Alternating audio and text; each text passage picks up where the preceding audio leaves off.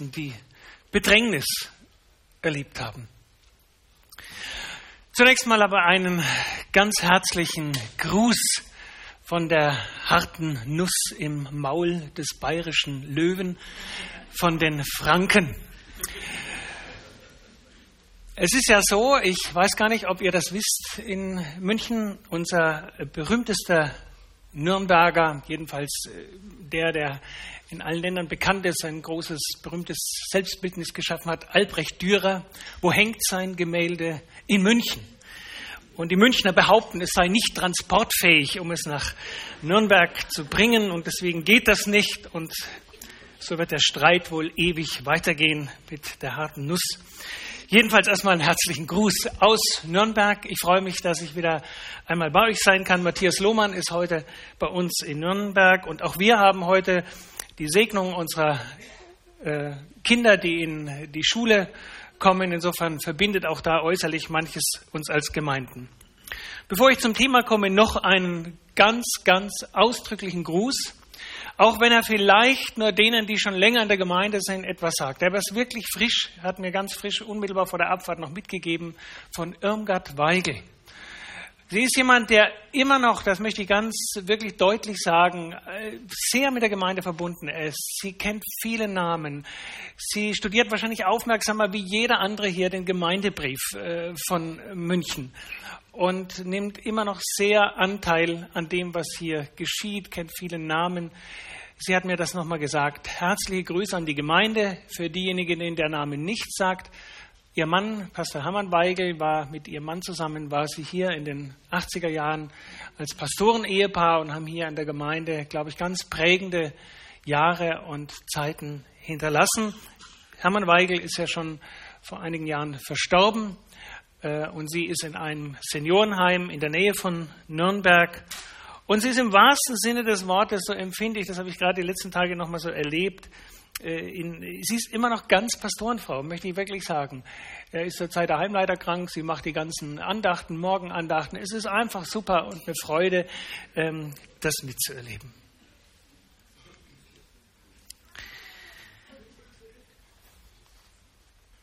Es war 1985, ich erinnere mich noch, auf einer Jugendfreizeit in Südfrankreich. Das war in einer sehr einsamen Gegend und dort erlebte ich einen Sternenhimmel. Nachts um 10, 11 Uhr, wie ich ihn glaube nie zuvor und auch nie danach mehr gesehen zu haben. So wunderbar. Wir hatten auch einen Jugendlichen dabei, der sich auskannte, der viele Sterne wirklich beim Namen nannte und sie sofort am Himmel fand. Ich weiß nicht, kennt jemand von Ihnen dieses Sternbild? Nein, mit dem Wagen habe ich es jetzt nicht bedient. Ja, wir können jetzt das ganze Tierreich durchmachen und die verschiedenen Fahrzeuge. Ähm, man sieht es im August und September am Himmel und schon die früheren Völker vor tausenden von Jahren kannten diese Sterne, die man auch unter dem Begriff Plejaden äh, bezeichnet oder das Siebengestirn. Dann werdet ihr fragen, bin ich denn hier im Planetarium in München gelandet? Steht davon etwas in Gottes Wort? In Offenbarung 1, und ich möchte mit einem, ein Wort heute auch aus der Offenbarung mit euch nachdenken, wird Jesus in gewaltigen Worten vorgestellt. Johannes sieht Jesus in einer Vision, der Jünger Johannes sieht Jesus in einer Vision und da heißt es folgendermaßen. Offenbarung 1, 12 bis 16. Da erblickte ich sieben goldene Leuchter und in ihrer Mitte stand jemand, der aussah wie der Sohn eines Menschen. Seine Augen brannten wie Flammen und jetzt kommt es.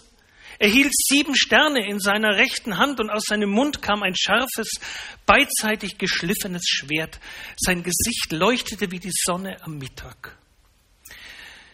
Also der Richter der Welt wendet sich seiner Gemeinde zu mit den Worten, das sagt, der die sieben Sterne hält in seiner rechten Und die sieben Sterne sind die sieben Gemeinden. Ich will mit euch heute auf ein Wort der Offenbarung hören und da ist es wichtig, dass einem zuerst dieser Vergleich von Sternen und Gemeinden ein bisschen klar ist. Sterne sind ja seit Jahrtausenden, im Grunde bis heute, eine ganz zuverlässige Orientierung. Sie sind, könnte man sagen, das Navigationssystem des Universums. Sie geben Orientierung und Ziel, selbst die Weisen aus dem Morgenland haben sich mit diesem Navi bewegt. Und das ist jetzt wichtig, die Gemeinde von Jesus ist sozusagen das Navigationsgerät Gottes in dieser Welt.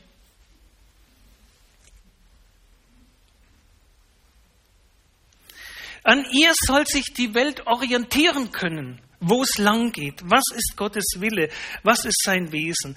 Wenn also die Gemeinde keine klaren Positionslichter und Signale aussendet, dann wird das nicht mehr klar.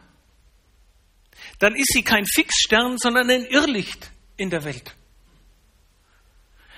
Und in der Offenbarung spricht nun Jesus sieben Gemeinden an. Es sind sozusagen seine Leuchter, seine Orientierungspunkte in der Welt. So sieht das Sternbild in der Offenbarung aus.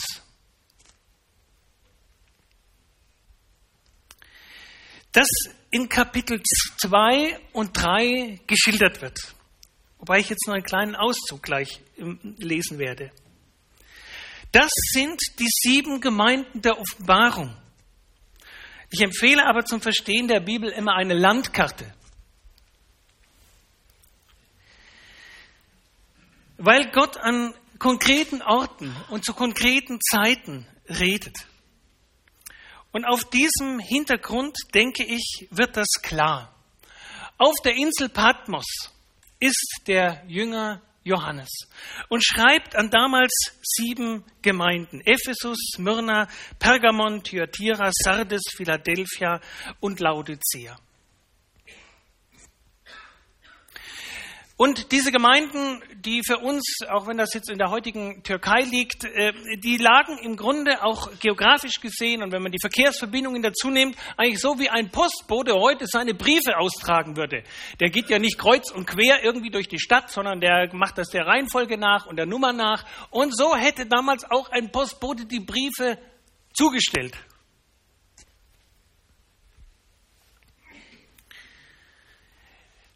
Die Sendschreiben sind aber in der Offenbarung sind keine Postwurfsendungen, sondern sie, äh, in ihnen spricht Jesus sehr persönlich die Lage jeder einzelnen Gemeinde an. Und er nennt dort, was ist gut, was läuft gut. Und was bei der einen Gemeinde sehr gut läuft, ist bei der anderen eine Katastrophe. Das hängt aber damit zusammen, dass sie Orientierungspunkte sein müssen für ihn. Es ist ihm nicht egal, was von diesen Gemeinden ausgeht.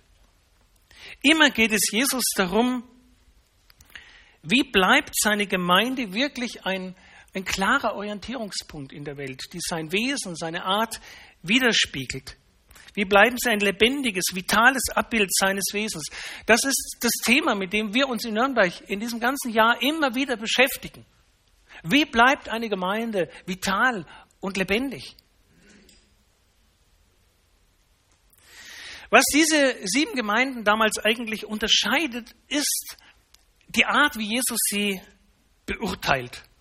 Das sind zwei Gemeinden, Smyrna und auch Philadelphia, die, ähm, ich gebe einfach, die kriegen, die haben grün. Das ist in Ordnung. So könnte man das verkürzt äh, sagen. Ohne jene Kritik, voller Lob.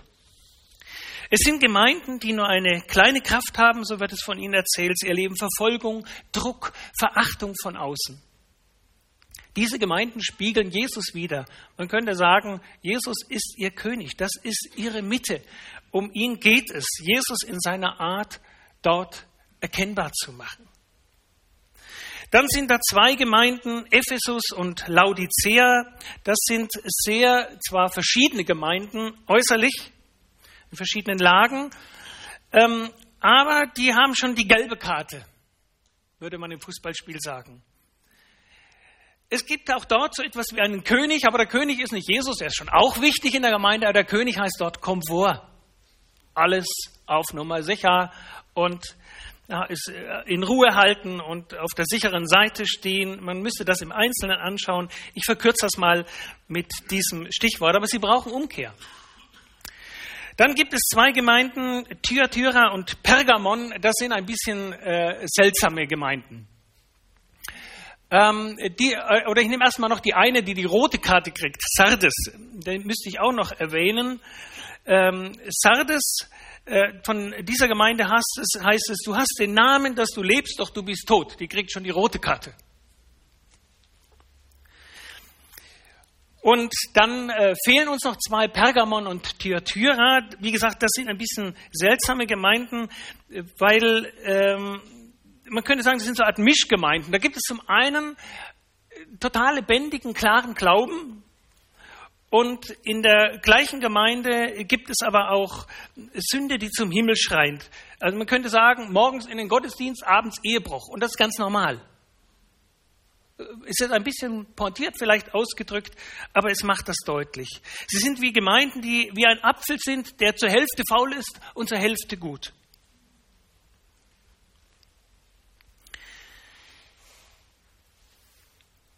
In welcher dieser Gemeinden, wenn Sie jetzt beruflich damals in die Ecke gekommen wären, würden Sie gern wohnen? Oder überhaupt, in welchem Ort möchten Sie gerne eigentlich leben und wohnen? Natürlich, Sie sind hier in München, würden auch sagen, wahrscheinlich hier gefällt es mir gut. Aber man hat ja doch manchmal so auch im Leben Gedanken, Mensch, wo wäre es denn eigentlich noch schöner? Mehr in der Stadt, mehr auf dem Land, mehr am Meer, mehr am Gebirge vielleicht in London, in Paris, San Francisco, Kufstein, München. Wir könnten jetzt alles durchmachen. Wenn man im Jahre 90 nach Christus gefragt hat, wo möchtest du gerne wohnen, dann hat man geantwortet in Smyrna. Um die Worte, die Jesus an diese Gemeinde richtet, und darauf möchte ich auch jetzt den Fokus legen, da muss man zunächst mal eine kleine Stadtrundfahrt machen. Die Gemeinde wäre uns, hätten wir damals dann so, es gibt ja meistens so kleine Büsschen oder so, die dann in der Stadt herumfahren, damals wahrscheinlich noch eine Pferdekutsche oder sowas. Ähm, die Gemeinde wäre uns schon mal nicht gezeigt worden bei der Stadtrundfahrt. Hätten sie wahrscheinlich gar nicht gefunden. Das ist ein sehr armseliges Häufchen, die Gemeinde in Smyrna, unter diesen sieben damaligen Gemeinden. Sie ist kaum die Gemeinde, wage ich zu sagen, die einer hier rausgesucht hätte, von sich aus rausgesucht hätte, um dort Mitglied zu werden.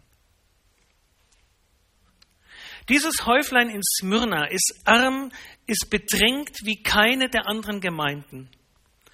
Und das empfand ich selbst in der Beschäftigung ganz neu interessant. Diese Gemeinde, dieses armseligste von Häuflein, von all den sieben Gemeinden damals, ist die einzige von den sieben Gemeinden, von der man sagen könnte, dass es sie heute noch gibt. Smyrna, das heißt heute Ismir und liegt tief an einem tief ins Land gehenden Meerarm. In Smyrna sieht man nicht nur alte Trümmer wie in den anderen Städten, sondern bis heute eine lebendige Hafenstadt. Nur von Smyrna kann man ein aktuelles Bild der Stadt zeigen, was sich bei keinem anderen der sieben Sendschreiben möglich wäre. Izmir. Das ehemalige Smyrna ist die drittgrößte Stadt in der Türkei heute. Der Anteil der Christen mit überwiegend orthodoxem Hintergrund liegt bei rund 50 Prozent. Und die Gemeinde in dieser Stadt ist im Strom der Geschichte nicht untergegangen. Heute macht man einen Riesenrummel, wenn irgendwo eine Gemeinde gegründet wird. Aber man muss auch mal fragen, was hält zwei oder drei Generationen?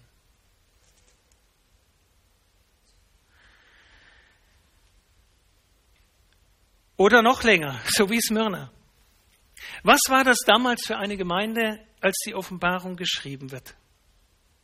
Was kennzeichnet Smyrna im Jahr 90? Wo lebt sie? Und das ist die erste Besonderheit auch bei diesen sieben Gemeinden. Es ist das kürzeste aller Sendschreiben. Nur vier Verse lang. Ich lese Offenbarung 2, 8 bis 11. Dort heißt es. An den Engel der Gemeinde in Smyrna schreibe, so spricht er, der Erste und der Letzte, der tot war und ist wieder lebendig geworden. Ich kenne deine Bedrängnis und deine Armut. Und doch bist du reich. Und ich weiß, dass du von solchen geschmäht wirst, die sich als Juden ausgeben. Sie sind es aber nicht, sondern sie sind eine Synagoge des Satans. Fürchte dich nicht vor dem, was du noch erleiden musst. Der Teufel wird einige von euch ins Gefängnis werfen, um euch auf die Probe zu stellen. Und ihr werdet in Bedrängnis sein, zehn Tage lang. Sei treu bis in den Tod, dann werde ich dir den Kranz des Lebens geben.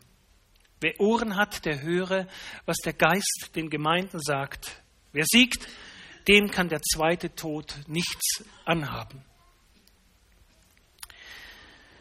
Smyrna, 600 vor Christus, also wir gehen jetzt noch einmal ein Stück zurück in der Geschichte, war diese Stadt total zerstört worden. Und wenn ich sage total, dann wirklich total. Da haben nur noch die Ziegen gegrast. Sie war tot. 400 Jahre später ist sie nach einem gut durchdachten Plan, also etwa 200 vor Christus, wieder aufgebaut worden. Sie wurde wieder lebendig. Und das weiß jeder in der Stadt. So wie jeder von München Oktoberfest weiß, wusste jeder in Smyrna, die Stadt war tot und ist wieder lebendig geworden. Und das wissen die Christen, als Jesus zu ihnen spricht. Ich war tot und ich bin wieder lebendig geworden. So stellt sich auch Jesus dieser Gemeinde vor. Dieser wieder zum Leben erweckte Stadt Smyrna, diese Stadt hatte vier Kennzeichen wenn man die Stadt noch mal ein bisschen charakterisieren will. Es war damals so etwas wie die Stadt der Sonne. Das heißt, die Einwohner damals sagten, so heißt es in, äh, in der Literatur, sie ist eine Schönheit, die der Menschheit sonst nirgends gegeben ist. In den antiken, antiken Reiseführern wird geschwärmt, Smyrna ist ein Liebreiz, der wie der Regenbogen über allem liegt. In dieser Stadt, in dieser Stadt der Sonne lebt eine Gemeinde, der keine Sonne scheint äußerlich. Jesus sagt, ich kenne deine Bedrängnis in einer ganz unbedrängten Stadt.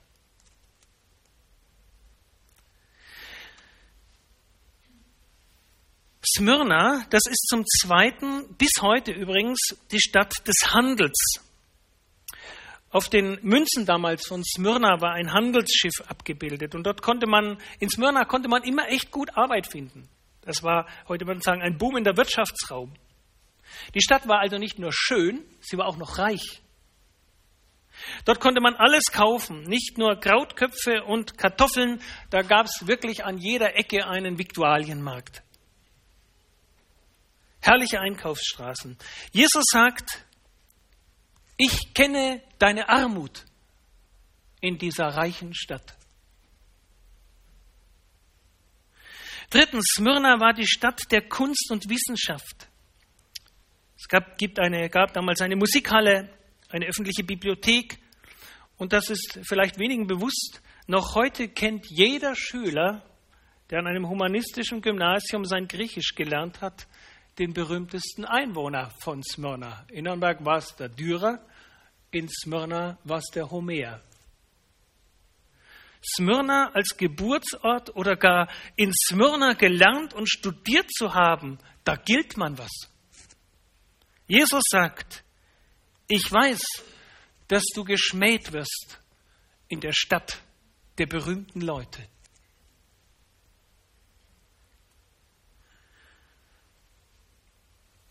Viertens, Smyrna ist die Stadt der Tempel und Kirchen. Zeus-Tempel, Apollo-Tempel, Aphrodite-Tempel, an jeder Ecke ein Tempel, überall Touristenattraktion, ein Wallfahrtsort. Und diese Götter, die bestimmten damals das Leben und diese Götter sind heute nur noch Gipsabdrücke in unseren Museen. Es gibt heute keine einzige Religion, die heute noch Zeus anbetet. Aber der Herr dieser armseligen Gemeinde Smyrna, Jesus, der wirkt immer noch dort. Und der ist kein Gipsabdruck. Jesus gehört nicht zu denen, die eine Zeit lang da sind und dann wieder verschwinden. Und mitten in dieser Stadt eine große Synagoge, die das Leben auch in dieser Stadt bestimmte. Wer damals außerhalb von Jerusalem einen richtig prachtvollen jüdischen Gottesdienst erleben wollte, mit allem Schnickschnack in einer wirklich schönen Stadt, schönen Synagoge, der hätte nach Smyrna fahren müssen. Eine große, mächtige Gemeinde, zu der eben auch die führenden Kaufleute und die Bankdirektoren der Stadt gehörten. Das heißt, dort waren auch die Leute, die das letzte Wort sprachen, ob du eine Arbeitsstelle kriegst oder nicht. Dort waren die Leute, die sich als auserwähltes Volk Gottes verstanden und sie machten den Christen das Leben zur Hölle. Jesus sagt, ich weiß, wie du leidest in der Stadt voller Synagogen. Und jetzt merkt ihr vielleicht, hören sich diese wenigen Worte anders an. Dieses Sendschreiben in dieser Stadt, die sich für die schönste und erste hält, die reich ist, in der man berühmt wird, die voller Religion und frommer Leute ist. In dieser Stadt leiden die Christen in der hintersten Ecke. Und in dieser Stadt spricht einer, er Jesus. Es spricht der Erste und der letzte. Der Herr meldet sich zu Wort. Sein Häuflein in dieser Stadt soll die Not, in der es steckt, nicht in sich hineinfressen. Er spricht mit ihr der Erste und der Letzte, der wie die Stadt Smyrna tot war und ist wieder lebendig geworden. Die Einwohner von Smyrna halten sich für die Mitte der Welt, die erste, für die man sich interessiert. Und die Götter von Smyrna halten sich für die letzte Instanz. Und die Juden von Smyrna halten sich für das auserwählte Volk, die vor allen anderen vor Gott stehen. Und die Künstler von Smyrna halten sich für die berühmtesten, die man nie vergessen wird und über die man noch nach 2000 Jahren an Münchner Schulen sprechen wird. Und zu dieser Gemeinde redet Jesus als der Erste und der Letzte. Ihr Lieben, wer von uns möchte denn nicht gerne Erster sein? In der Schule, im Sport. Das ist übel, wenn man immer merkt, wie man als Letzter aufgerufen wird, wenn es um die Bewertung geht.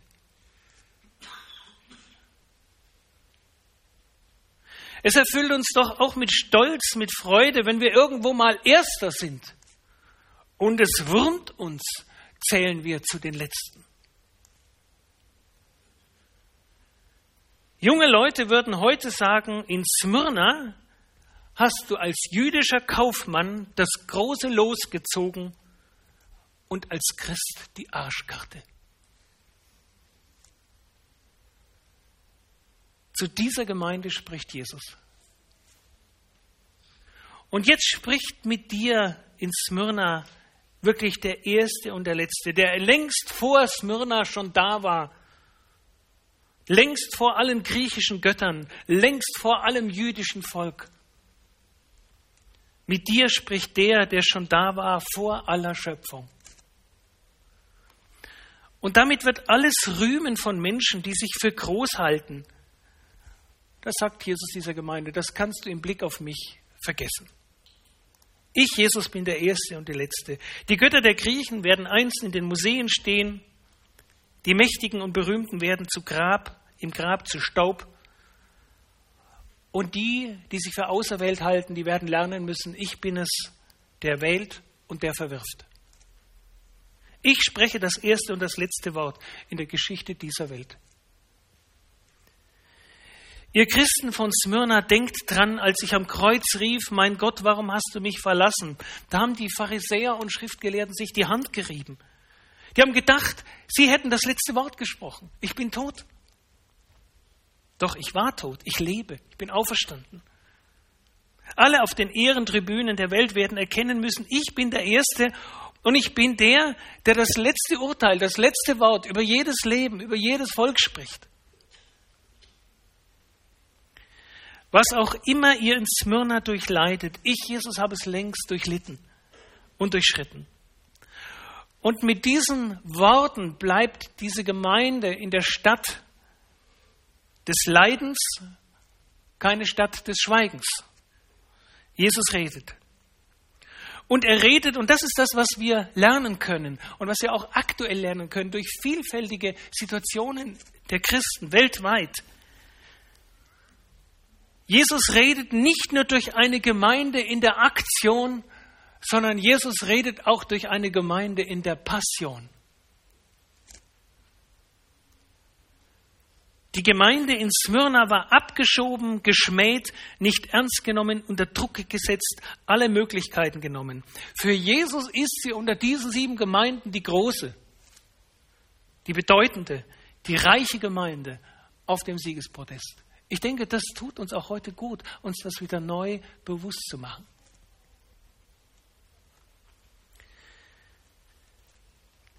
Also der Erste und der Letzte spricht. Zweitens, der Erste und der Letzte kennt deine Lage. Ich kenne deine Bedrängnis. Ich weiß nicht, wer von euch schon mal selbst eine Herzattacke erlebt hat oder dabei war, wie jemand eine Herzattacke bekommen hat. Wenn man kaum noch Luft kriegt. Wenn man den Eindruck hat, man geht ein, man zerfließt vor Angst, man ist in Panik. Das ist Bedrängnis. Und das lernen wir von Smyrna. Die Verbindung mit Jesus, die bringt nicht nur Freude, Friede, Glück und Kraft. Sie bringt auch Leiden, Bedrängnis und Armut. Smyrna, ich kenne deine Bedrängnis. Ich denke an eine junge Frau, vor einer ganzen Reihe von Jahren. Ihr Freund fragte sie nach ein paar Jahren, ob sie nicht nach dem Studium zusammenziehen können. Sie wusste, wenn ich seinem Wunsch nicht nachgebe, verliere ich ihn vielleicht. Sie hat abgelehnt, sie hat ihn verloren. Sie erlebte danach, durchlebte danach eine Zeit der Depression und innerer Bedrängnis. Smyrna, ich kenne deine Bedrängnis. Ein Pfarrer der früheren DDR, wir haben vorhin ein Lied eigentlich aus dieser Zeit gesungen, Wer Gott folgt, riskiert seine Träume. Der erzählt von einem jungen Mann, der zu ihm sagte, Herr Pfarrer, ich halte es nicht mehr aus. Seit zehn Jahren bin ich immer der einzige Christ in der Klasse. Immer der Letzte, den man dabei haben will. Immer der Erste, der Druck und Spott erlebt. Ich halte es nicht mehr aus. Jesus sagt, ich kenne deine Lage. Entschiedene Christen merken früher oder später und manchmal in bestimmten Augenblicken und zu bestimmten Zeiten, sie sind Fremdkörper in der Welt. Wer mit Gott Frieden schließt, führt Krieg gegen den Teufel. Die führenden Leute der Wirtschaft damals in Smyrna sind Juden. Sie sitzen an den Hebeln der Macht. Es ist für sie eine Kleinigkeit, die christlichen Kleinhändler zu boykottieren und ihre Geschäfte in den Ruin zu führen. Die Christen in Smyrna waren um ihres Glaubens willen arm dran. Zu ihnen sagt Jesus, ich weiß, ich kenne das. In Wirklichkeit seid ihr reich, ihr habt etwas, was kein Ruhm der Welt, kein Geld, keine Macht der Welt euch geben kann. Frieden mit Gott. Und ihr sollt wissen, ihr seid nicht übersehen. Jesus hat dich, Smyrna, nicht vergessen. Er kennt die Grenzen deiner Belastbarkeit. In diesem Bibeltext steht, ihr werdet in Bedrängnis sein zehn Tage lang. Das gehört immer wieder so zu dieser besonderen Sprache der Offenbarung. Manchmal ist das sehr viel einfacher, als man denkt. Das heißt zunächst einfach mal, es ist eine begrenzte Zeit. Eine Zeit, die man an den zehn Fingern abzählen kann. Jesus setzt das Maß, bedeutet das auch in der Bedrängnis, die einer persönlich oder eine Gemeinde, manchmal auch ein Volk durchleben muss. Unser Leiden bestimmt nicht das Schicksal, nicht der Zufall, nicht der Teufel. Gott hat die Zeit im Blick. Das sagen diese Verse. Und wenn jetzt einer zu mir sagt, nachher nach dem Gottesdienst, du, bei mir geht das jetzt schon seit 30 Jahren, dann sagt Jesus zu ihm, zehn Tage. Ich weiß, worum es geht. Zehn Tage bedeutet nicht, dass ich das abzähle mit, mit dem, direkt an meinem Kalender, sondern dass Gott es an seinem Kalender abzählt. Wie gut tut es, einen zu haben, der uns versteht. Wie gut tut es, in Bedrängnis zu erleben. Wir sind nicht vergessen, nicht übersehen, nicht abgeschoben. Und wie gut tut es zu wissen, hier ist jemand, der ganz nah an unserer Seite ist, mitten in der Bedrängnis. Und die Christen erleben in Smyrna nicht nur Druck von den Juden über alles Geschäftliche hinaus, über das das Geschäftliche läuft, sondern sie erleben auch Druck vom Staat, von der rechtlichen Seite. Zur Zeit des Sendschreibens, dieser Sendschreiben, als diese verfasst werden, wird der römische Kaiser offiziell zum Gott erklärt um dieses damals riesige Staatsgebilde des Römischen Reiches zusammenzuhalten, muss jeder Bürger einmal im Jahr zur Behörde. Und dort muss er ein bisschen Weihrauch opfern, es ist eigentlich ein sehr einfacher Vorgang, und sagen, der Kaiser ist Gott, dann war das erledigt. Vier Worte, ein kurzes Sätzchen. Aber wer das nicht sagt, der kommt in Bedrängnis. Und viele Christen, auch ganz aktuell in Nordkorea, in Ägypten, in Syrien, erleben das ganz ähnlich. Die Christen werden angegriffen, wirtschaftlich und gesellschaftlich isoliert und politisch verdächtig. Der erste und der letzte ist dein Tröster. Fürchte dich nicht vor dem, was du noch erleiden musst. Sei treu bis in den Tod, dann werde ich dir den Kranz des Lebens geben. Wenn Sie mal überlegen, was heißt für Sie eigentlich trösten, jemanden trösten? Äh, wenn eine Mutter ihr Kind tröstet, dann streicht sie ihm über den, den Kopf, drückt es an sich.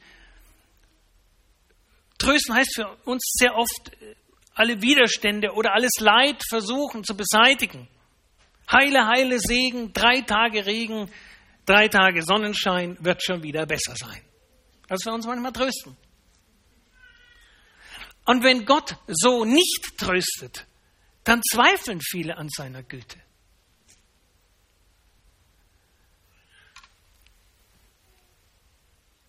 Noch ist das Leid nicht zu Ende. Noch ist dem Teufel Macht gegeben in dieser Welt. Aber es wartet ein Siegeskranz, gegen den alle Ehrengrenze dieser Welt nichts sind, der Kranz der Ehre bei Gott. Als dieses Sendschreiben in Smyrna damals im Jahre 90 nach Christus verlesen wird, sitzt im Gottesdienst ein junger Mann. Das weiß man heute noch. Es war ein junger Mann, der den Jünger Johannes, der das Sendschreiben schreibt, auch noch persönlich kannte. Er ist damals 26 Jahre alt und heißt Polycarp. Ein paar Jahre später wird er Leiter und Bischof der Gemeinde von Smyrna. 60 Jahre nach diesem Brief, also im Jahr 155 nach Christus, ist er 86 Jahre alt. Er wird in Smyrna verhaftet und gezwungen, den Kaiser anzubieten. Ein Polizeitrupp führt ihn ab und dieser Polizeitrupp versucht, ihn zu überzeugen. Das sind doch nur vier Worte, die du sagen musst. Ein paar Weihrauchkörnchen. Das ist nur eine Formsache. Das sagt doch jeder. Und das, was Polycarp damals sagte, das ist bis heute überliefert und damit schließe ich dann auch. Er sagte, 86 Jahre habe ich ihm, meinem Gott, gedient, indem er mir nie etwas Böses zugefügt hat. Wie kann ich den König, der mich errettet hat, verfluchen? Und mitten unter einer johlenden Menge wird dann dieser 86-Jährige auf dem Scheiterhaufen verbrannt. Und als die Flammen angezündet werden, spricht er ein Gebet. Und das sind dann seine letzten Worte und sagt, ich preise dich, mein Gott, dass du mir diesen Tag gewährst, in der ich deiner, in der ich einer deiner Zeugen sein und teilhaben darf an dem Becher des Christus und der Auferstehung des Leibes und der Seele zum ewigen Leben willen. Gelobt seist du und verherrlicht werde dein Name durch den ewigen himmlischen Hohenpriester Jesus Christus, deinem geliebten Sohn, durch den dir und ihm und den Heiligen Geist Ehre sei jetzt und immer da. So stirbt er den ersten Tod, den jeder Mensch erleidet. Aber mit diesem Bekenntnis ist der zweite Tod, der ewigen Trennung von Gott, überwunden. Diese Klarheit des Glaubens wünsche ich euch in München, wünsche ich uns in Nürnberg, wünsche ich uns Christen in unserem Land. Amen.